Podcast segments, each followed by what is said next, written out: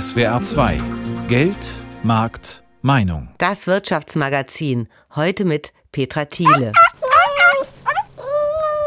Wenn Haustiere krank sind, leiden ihre Besitzer oft selbst Höllenqualen mit und dem meist vierbeinigen Familienmitglied soll dann so schnell wie möglich geholfen werden.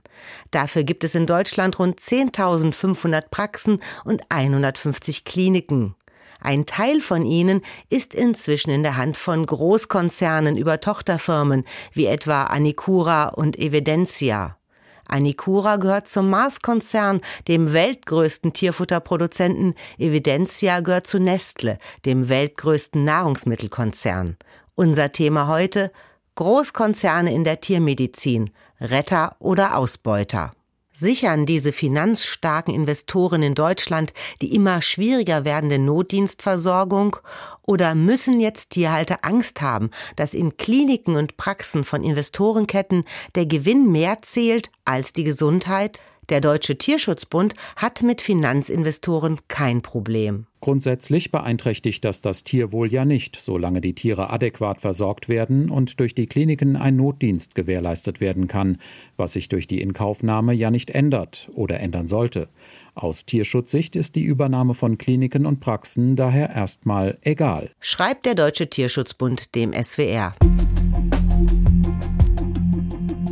In der Nähe von Karlsruhe hat Christian Nees vor 30 Jahren eine Tierklinik gegründet. Später kam noch seine Frau Christine mit hinzu. Vor einigen Jahren hat das Tierarzt-Ehepaar ihr Lebenswerk an den Investor Anicura verkauft. Was sich seitdem verändert hat und was Patienten davon überhaupt mitkriegen, antworten in einer Reportage von Wolfgang Brauer. Guten Tag, Anicura Kleintierzentrum Weingarten. Sie sprechen mit Claudia Pfaff. Das ist die Amy, die ist jetzt 13 Jahre alt. Ich bin heute da, weil unser Hund heute Physiotherapie hat. Das sind die Impfungen, die gemacht werden müssen. Und dann braucht sie noch einen Chip für die Katzenklappe. Hochbetrieb in der Anikura Tierklinik in Weingarten bei Karlsruhe. Hier arbeiten fünf Tierärzte und 25 Mitarbeiter wie Tierphysiotherapeuten und Tierhelferinnen. Trotzdem geht es ruhig und gelassen zu, auch weil es getrennte Wartezimmer für Hunde und Katzen gibt. Der neue Investor Anikura hat erst vor zwei Jahren die neue Klinik eingeweiht, einen halben Kilometer von der alten entfernt. Das neue Gebäude ist modern ausgestattet, wie eine Klinik für Menschen. Es gibt MRT und CT. Gerade war bei Geschäftsführer und Tierarzt Christian Nees ein Hund im Computertomograph. Da hat einen riesigen Tumor hier im Brustkorb, mhm. schon verwachsen in der Brustwand, verdrängt hier schon die Luftröhre und ist jetzt natürlich ein schwerer Befund, wo die Dame weiß, dass der Hund demnächst erlöst werden muss. Es ist immer der letzte Freundschaftsdienst, rechtzeitig dann ein Tier zu erlösen. Christian Nees ist Tierarzt aus Leidenschaft. Vor 30 Jahren hat er seine Tierklinik aufgebaut, erinnert sich seine Ehefrau Christine Nees, ebenfalls Tierärztin. Mein Mann hat sie von nichts aufgebaut, also wirklich auf der grünen Wiese aufgebaut, in einem Privathaus. Und mein Mann hat am Anfang wirklich Tag und Nacht gearbeitet, bis wir uns kennengelernt haben. Hat er eigentlich nie Urlaub gemacht und hat meistens nachts um zehn, halb elf noch angefangen operieren und ging morgens wieder um sieben los. Inzwischen ist ihr Mann 63 und dachte schon länger an seinen Ruhestand. Viele Jahre suchte er einen Nachfolger bzw. eine Nachfolgerin, vergebens. Unter anderem bot er die Klinik einer Tierchirurgin an, die schon acht Jahre bei ihm gearbeitet hatte. Und wir hatten schon gesprochen darüber, ob sie mal übernimmt. Dann hatte sie erst gesagt, oh prima, welche Ehre, gerne. Aber kam dann einen Tag später, heißt es aber, ich muss es auch abkaufen. Und da war dann der Knackpunkt. Und dann sagt es natürlich, nee, nee, wir gründen jetzt eine Familie, wir bauen ein Haus, dann so eine große Klinik übernehmen. Nein, das wollen wir uns nicht antun, diesen finanziellen Druck. Und dann ist es auch gescheitert und daraufhin haben wir dann gesagt, du findest heute niemand mehr, das ist das Problem. Denn junge Tierärzte werden bei einem Einstiegsgehalt von 2.500 bis 3.000 Euro nach sechs Jahren Studium nicht reich. Die Rettung für Tierarzt Christian Nees, er bekam ein Übernahmeangebot der Tierklinikkette Anicura. Das war 2016. Das Tierarzt-Ehepaar wog Pro und Contra ab. Nach einem halben Jahr Verhandlungen verkaufte er die Tierklinik an den Konzern. Ehefrau Christine Nees. Wir haben gemeinsam den Benefit, dass wir zum Beispiel eine einzige Buchhaltung haben. Das heißt, wir müssen das nicht selber machen, sondern es wird zentral gemacht. Zum Beispiel, dass ich weiß, den Vertrag, den ich im Personal irgendjemandem gebe, ist juristisch abgesichert und ich muss nicht denken, hoffentlich stimmt's. Die Tierhalter waren anfangs skeptisch, erinnert sich Claudia Pfaff die schon 16 Jahre am Empfang der Tierklinik arbeitet. Natürlich, viele Fragen kamen schon, waren natürlich auch Ängste da. Ne? Aus einer Klinik, aus einer Eigenstände wird auf einmal ein Konzern dann hat die Hand drüber und trotzdem wir sind wir und wir Menschen haben uns deswegen nicht geändert, sind die gleichen. Und das scheint ein Vorteil der Übernahme durch Anikura und andere Tierklinikketten. Die bisherigen Ansprechpartner bleiben. Nach außen ändert sich nur wenig. Noch ein Vorteil für Tierarzt Christian Nees. Seine alte Klinik platzte räumlich aus allen Nähten. Aber neu bauen wollten er und seine Ehefrau alleine nicht mehr. Das Risiko war ihnen zu groß. Der Tierklinikkonzern hat vor drei Jahren viel Geld investiert und eine neue und moderne Tierklinik in Weingarten gebaut, um deren Zukunft zu sichern.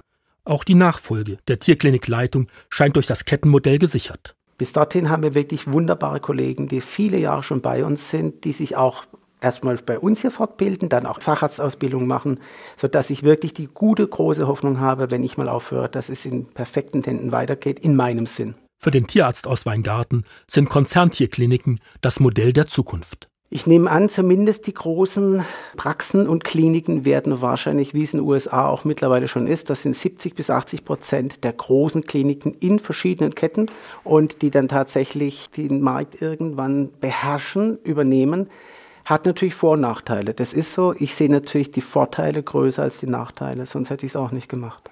Der Tierarzt Ralf Rückert ist genauso alt wie sein Kollege in Weingarten. Rückert hat eine gut gehende Tierarztpraxis in Ulm. Regelmäßig teilt er seine Meinung zu aktuellen Entwicklungen in den sozialen Medien mit. Nach eigenen Angaben hat er den meistgelesenen deutschsprachigen Tiermedizin-Blog. Herr Rückert, haben Sie denn auch schon mal ein Angebot von einem Investor bekommen? Nein, habe ich nicht direkt bekommen, weil ich A von der Größe meiner Praxis nicht unbedingt im Zielfenster bin und zweitens natürlich verschrien bin als, um es mal jetzt überdramatisch auszudrücken, als Feind der Ketten. Ich denke mal, die werden sich eher Zunge abbeißen erst einmal, bevor sie mich ansprechen. Warum sind Sie denn so ein Feind von Tiermedizinketten? An sich aus zwei Gründen. Der eine ist rein den Wirtschaftsgesetzen folgender. Die Ketten sind halt nun mal drauf und dran, ein Monopol aufzustellen. In anderen Ländern haben sie es schon gut geschafft und in Deutschland sind sie auf dem besten Weg dazu.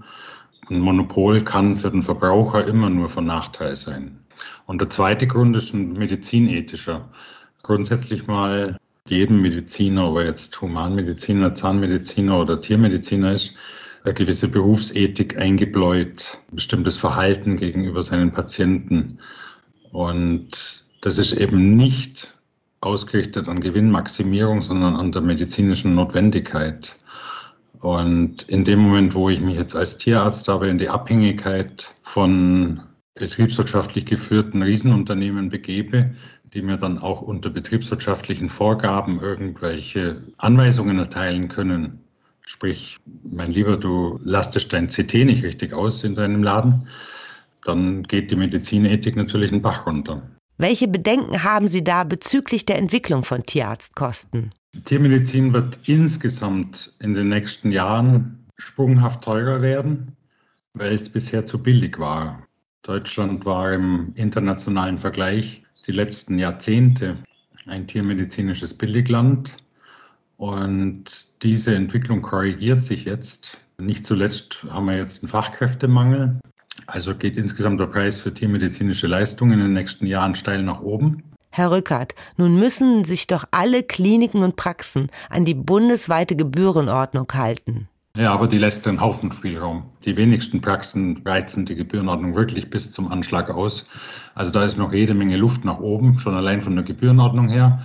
Und dann bleibt immer noch die rechtliche Strittigkeit, ob die Gebührenordnung überhaupt für die Kettenkliniken gilt. Warum sollte sie denn für Tiermedizinketten nicht gelten? Ja, da braucht Mars jetzt bloß mal vor einen Europäischen Gerichtshof ziehen und dann sagen, wieso gilt die Gebührenordnung in Deutschland für mich als amerikanisches Unternehmen? Das verstehe ich nicht. Und dann wird es spannend, wie lange die Gebührenordnung in Deutschland, die ja sowieso unter EU-Dauerbeschuss steht, noch ihre Existenz hat. Alle Gebührenordnungen freier Berufe in Deutschland stehen unter EU-Beschuss. Das wird als Marktbeschränkung verstanden. Und das ist denen schon länger ein Dorn im Auge. Preise sind ein wichtiges Thema. Ein anderes ist die tiermedizinische Versorgung allgemein und auch die Notdienstbereitschaft. Ist es nicht besser, eine Praxis wird von einem Investor übernommen, als dass gar kein Käufer, gar kein Nachfolger gefunden wird? Ja klar, also ich mache keinem der Inhaber und der Inhaberin, die eine Kette verkauft haben, in dem Sinne einen großen Vorwurf oder kann Ihnen keinen Vorwurf machen. Ich bin in einem Alter, wo ich die Gedankengänge, die dahinter stehen, völlig nachvollziehen kann. Als Babyboomer baust du da so einen hochattraktiven, hochumsatzträchtigen, gewinnträchtigen Schuppen auf und findest einfach keine Nachfolgerin, keinen Nachfolger, weil die sogenannte Generation Y die Selbstständigkeit und die Belastungen, die daraus entstehen, scheut. Und dann steht da plötzlich das Wasser bis zum Hals, weil das ist natürlich dann schon ein gravierender Unterschied, ob man da nochmal richtig Geld kriegt dafür, für die Einrichtung, die man da verkauft, oder nicht. Letzte Frage, Herr Rückert. Wenn Tierarztkosten steigen, überlegen manche Hunde- und Katzenhalter, ob sich eine Krankenversicherung lohnen würde. In Deutschland gibt es relativ wenig Haustiere, die krankenversichert sind, anders als beispielsweise in Skandinavien. In Deutschland raten bislang die Verbraucherzentralen aber sehr davon ab und empfehlen höchstens OP-Versicherungen. Wie sind Ihre Erfahrungen mit Haustierkrankenversicherungen? Krankenversicherungen und Krankenversicherungstarife sind jetzt inzwischen, denke ich, genug auf dem Markt. Die wittern natürlich auch Morgenluft in der momentanen Stimmung. Was wir sicherlich noch lernen müssen, ist ein ähnlich kundenfreundliches Verhalten wie in den Ländern, wo eben die Marktabdeckung schon sehr stark ist. Sprich, da würde wahrscheinlich kaum eine Versicherung dran denken, dass man Kunden bloß weil zweimal im Jahr was passiert ist, was sie zahlen mussten, gleich wieder rausschmeißt. Das machen sie hier nämlich sehr gern immer noch oder dass man sich dann aus operativen Leistungen rausdrückt mit fadenscheinigen Begründungen, was hier auch noch massenhaft passiert. Also im Prinzip verhalten sie sich hierzulande, weil sie so oder so Zuwachs haben, verhalten sie sich noch ein bisschen wie die Axt im Walde, die Versicherungsgesellschaften nach meinem Gefühl, während sie in den Ländern, wo sie eben dann schon sehr kämpfen müssen, um ihre Kunden, sich deutlich kundenfreundlicher verhalten. Und da sollte dann allmählich bei uns auch mal was passieren. Meint Ralf Rückert, Tierarzt und Blogger aus Ulm. Auch Gabriele Kniesel-Eberhardt vom Württembergischen Pferdesportverband hat schlechte Erfahrungen mit Tierkrankenversicherungen gesammelt. Weil die Versicherung gerne das Geld der Versicherungsnehmer in Empfang genommen hat, aber als sie dann eine Leistung bringen sollte, war das dann plötzlich nicht versichert es ging um eine vierstellige Summe und nach einigem Streiten hat es dann doch noch geklappt.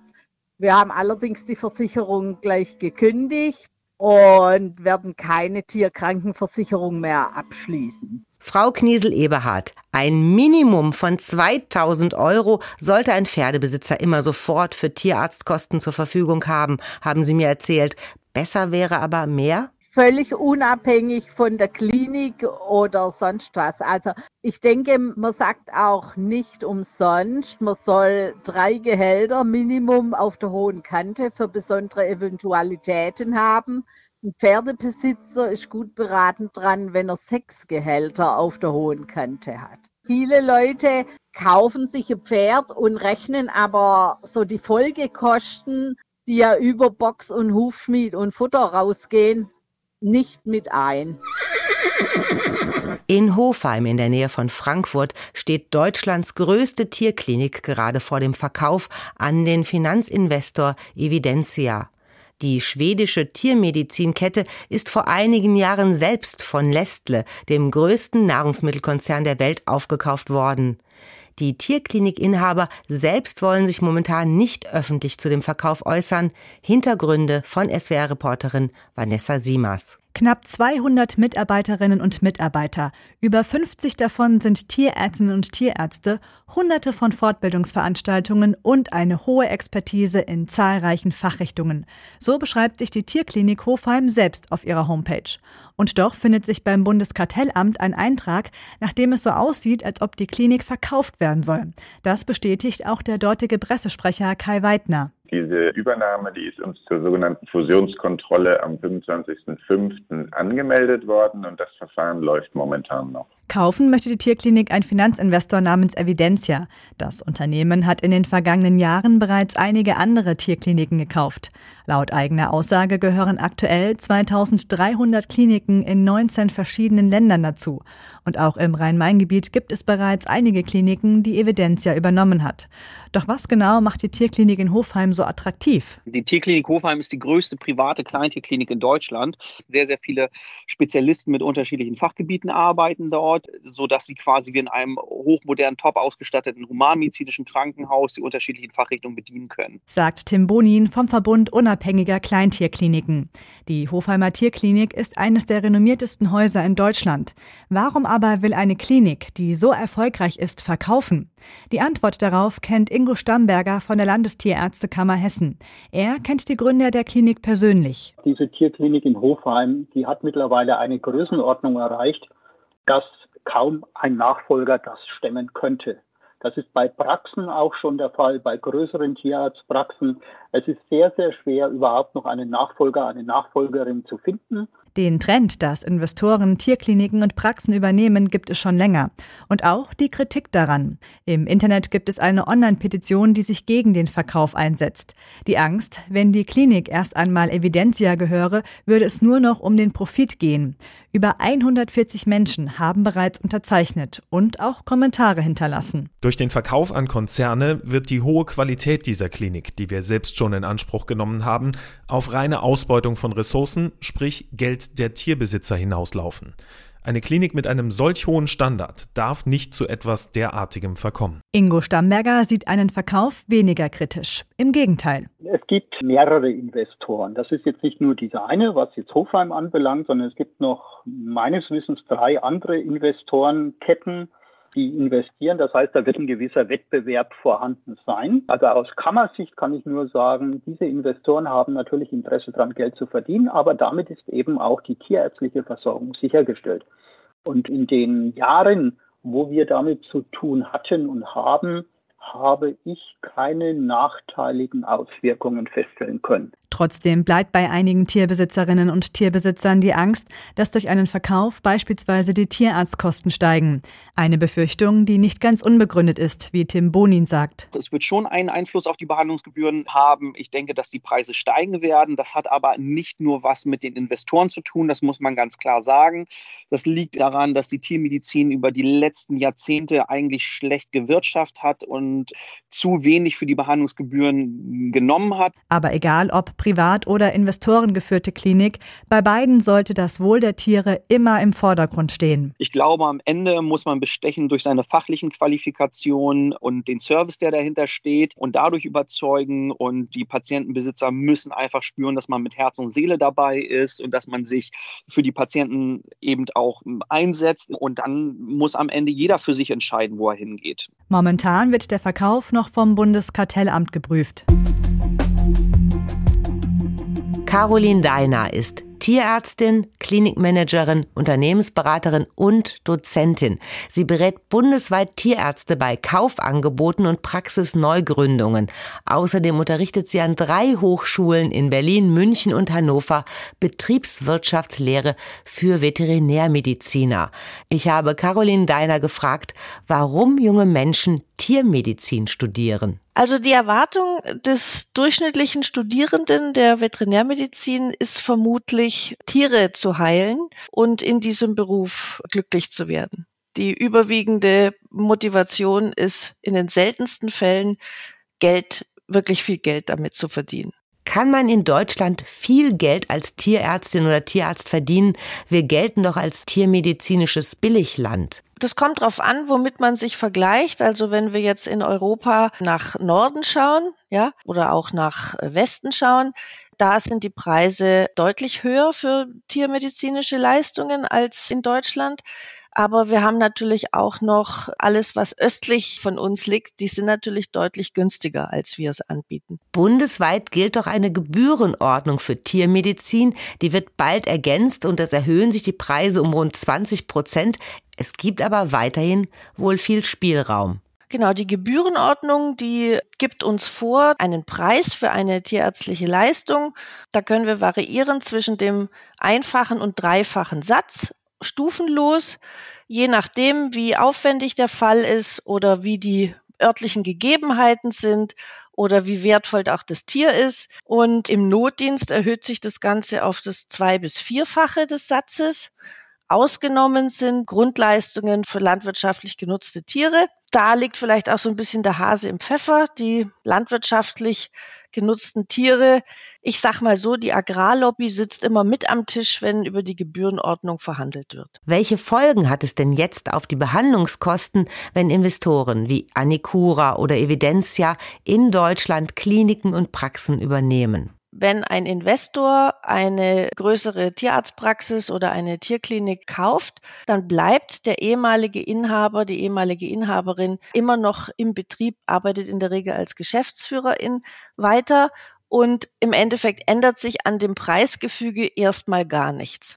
Und dann so langsam versuchen dann sicherlich die, die betriebswirtschaftlich, kaufmännisch gut drauf sind, und das sind die Investoren ja in aller Regel, versuchen da so ein bisschen das anzuregen, dass auch höhere Preise genommen werden, können aber letzten Endes keinen großen Einfluss nehmen, machen sie auch in der Regel nicht, zumindest nicht, solange die ehemaligen Inhaber Innengeneration noch in der Praxis vor Ort ist. Es wäre durchaus denkbar, dass wenn die nächste Generation Geschäftsführerinnen einbestellt wird, dass es dann andere Vorgaben gibt von oben, ja, dass die Preise mehr oder weniger diktiert werden oder dass auch vielleicht Diagnostik ans Herz gelegt wird, ja, mach doch hier noch die Röntgenaufnahme und das Ultraschall und so weiter. Aber soweit sind wir in der Tiermedizin in Deutschland noch nicht, dass ich das jetzt tatsächlich so jetzt schon beobachte. Manche Tierkliniken haben sich in der letzten Zeit aus der Notdienstbereitschaft zurückgezogen und nennen sich jetzt Gesundheitszentren. Das hatte zur Folge, dass niedergelassene Tierärzte teilweise zwangsverpflichtet wurden für Wochenendbereitschaften. Das hat aber in meinen Augen diese Entwicklung nicht so sehr was damit zu tun, dass Investoren diese Kliniken gekauft haben. Die Investoren kaufen die Kliniken und haben in aller Regel das Bestreben, den Notdienst und den Klinikstatus aufrechtzuerhalten. Aber manchmal geht's halt nicht, weil die Personaldecke zu dünn ist. Aber es ist zumindest nach meiner Erfahrung nicht im Ansinnen der Investoren, eine Tierklinik zu kaufen und als allererstes mal den Klinikstatus aufzugeben. Das wollen die nicht. Die wollen ihn eigentlich eher erhalten. Rund 130 deutsche Tierarztpraxen und Kliniken gehören mittlerweile zu den zwei großen internationalen Investoren und auf deren Webseiten kommen ständig weitere Orte und Namen hinzu.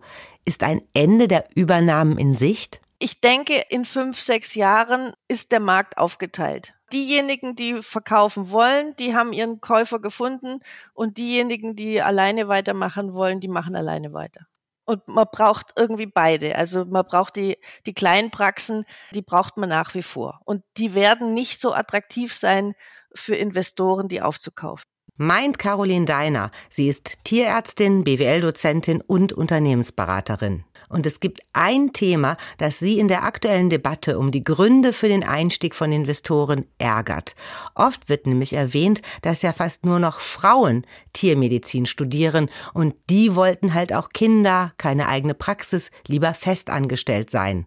Also ist der hohe Frauenanteil jetzt schuld daran, dass internationale Tiermedizinketten deutsche Kliniken und Praxen aufkaufen können, Frau Deiner. Diese Feminisierung, wie sie immer so gerne genannt wird, ist ein Phänomen, das wir seit Jahrzehnten haben. Es wird nur gerade in der aktuellen Diskussion mit Notdienst, mit Klinikketten und so weiter, wird es immer wieder mit aufs Tablett geworfen. Aber ich habe mal zurückrecherchiert, schon seit 35 Jahren haben wir diesen hohen Frauenanteil unter den Studierenden.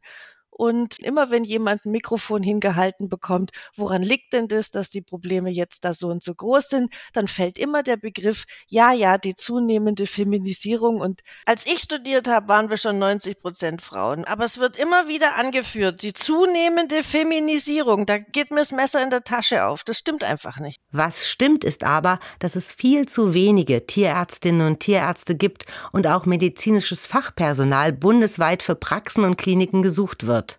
Die ohnehin problematische Notdienstsituation verschlechtert sich dadurch. Um keine 24-Stunden-Erreichbarkeit gewährleisten zu müssen, geben manche Tierkliniken inzwischen ihren Klinikstatus auf. Manche Branchenexperten hoffen, dass investorengeführte Kliniken diesen Trend verhindern können. Andere fürchten, dass Großkonzern-Tochterunternehmen langfristig auch keine Notdienste machen wollen. Unser Thema heute Großkonzerne in der Tiermedizin, Retter oder Ausbeuter. Ich bin Petra Thiele und ich wünsche Ihnen und all Ihren vierbeinigen oder gefiederten Freunden Gesundheit und vertrauensvolle Ärzte in der Nähe.